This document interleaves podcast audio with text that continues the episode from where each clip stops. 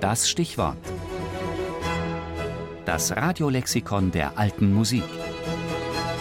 Jeden Sonntag im Tafelkonfekt. Stamitz, Johann Wenzel Anton.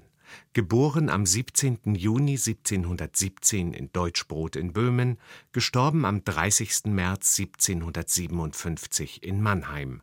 Geigenvirtuose, Komponist und Begründer der Mannheimer Schule.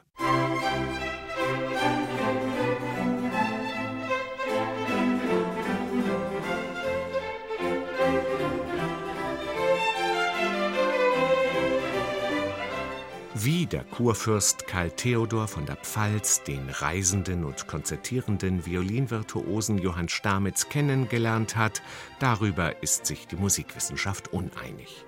War es im Januar 1742 auf Karl Theodors Hochzeit, wo Stamitz womöglich spielte?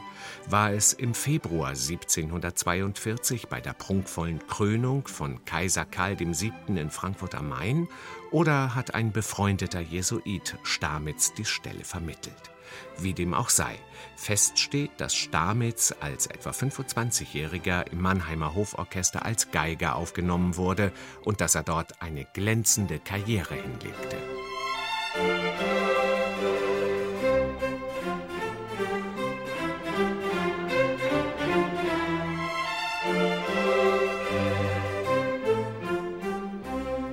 Bereits 1743 ernannte Karl Theodor ihn zum Konzertmeister. 1747 begann Stamitz mit dem Aufbau der Violinklasse im Hoforchester und holte so brillante Geiger wie Christian Kannabich, die Brüder Karl Josef und Johann Baptist Töschi und Ignaz Frenzel an den Hof, die seine Schüler wurden. Und 1750 wurde Stamitz zum Hofinstrumentaldirektor befördert. Damit war er zuständig für die Verbesserung des Orchesters und für das Komponieren von Instrumentalmusik.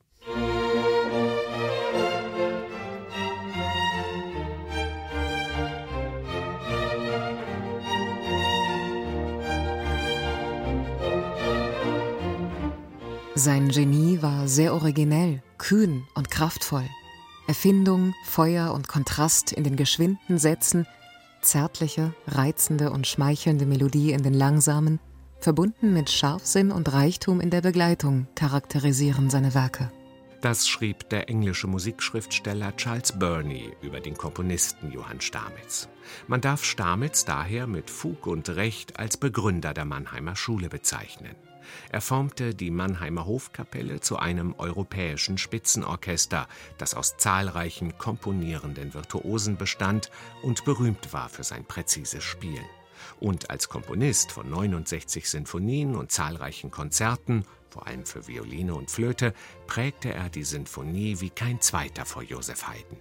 Die Konzerte der Mannheimer waren ein Ereignis. Charles Burney etwa nannte die Musiker eine Armee von Generälen und der von Johann Stamitz mitgeschaffene Sinfonietyp galt bis zu den Meisterwerken der Wiener Klassik als mustergültig und stilbildend. Musik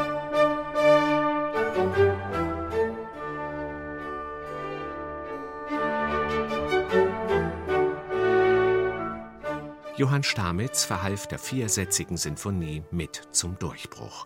Der Kopfsatz mit dramatischen Entwicklungen, der langsame Satz voller Affekte, dann das Menuett als hochstilisierter Tanz und schließlich das Finale als Kehraus wurden durch ihn mit zur Norm und seine Crescendi waren weithin berühmt, denn mit ihrem fein nuancierten Orchestercrescendo, dessen Bezeichnung die Mannheimer vermutlich erstmals als Spielvorschrift in den Partituren etablierten, fesselte und überraschte das Orchester sein Publikum immer wieder aufs Neue.